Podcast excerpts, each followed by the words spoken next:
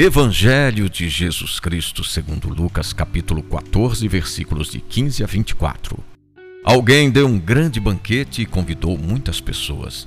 Na hora do banquete, mandou seu servo dizer aos convidados: Vinde, tudo está pronto.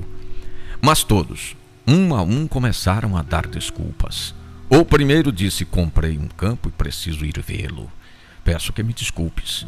Um outro explicou: Comprei cinco juntas de bois e vou experimentá-las. O Senhor disse: Sai depressa pelas praças e ruas da cidade. Traze para cá os pobres, os aleijados, os cegos e os coxos.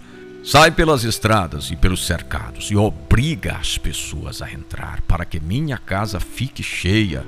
Pois eu vos digo: nenhum daqueles que foram convidados provará do meu banquete.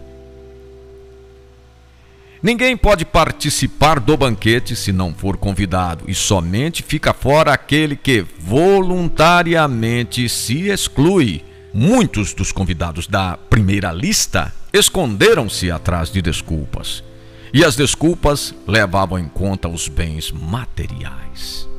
Houve uma segunda lista, a lista dos que nunca são convidados, e a sala ficou cheia.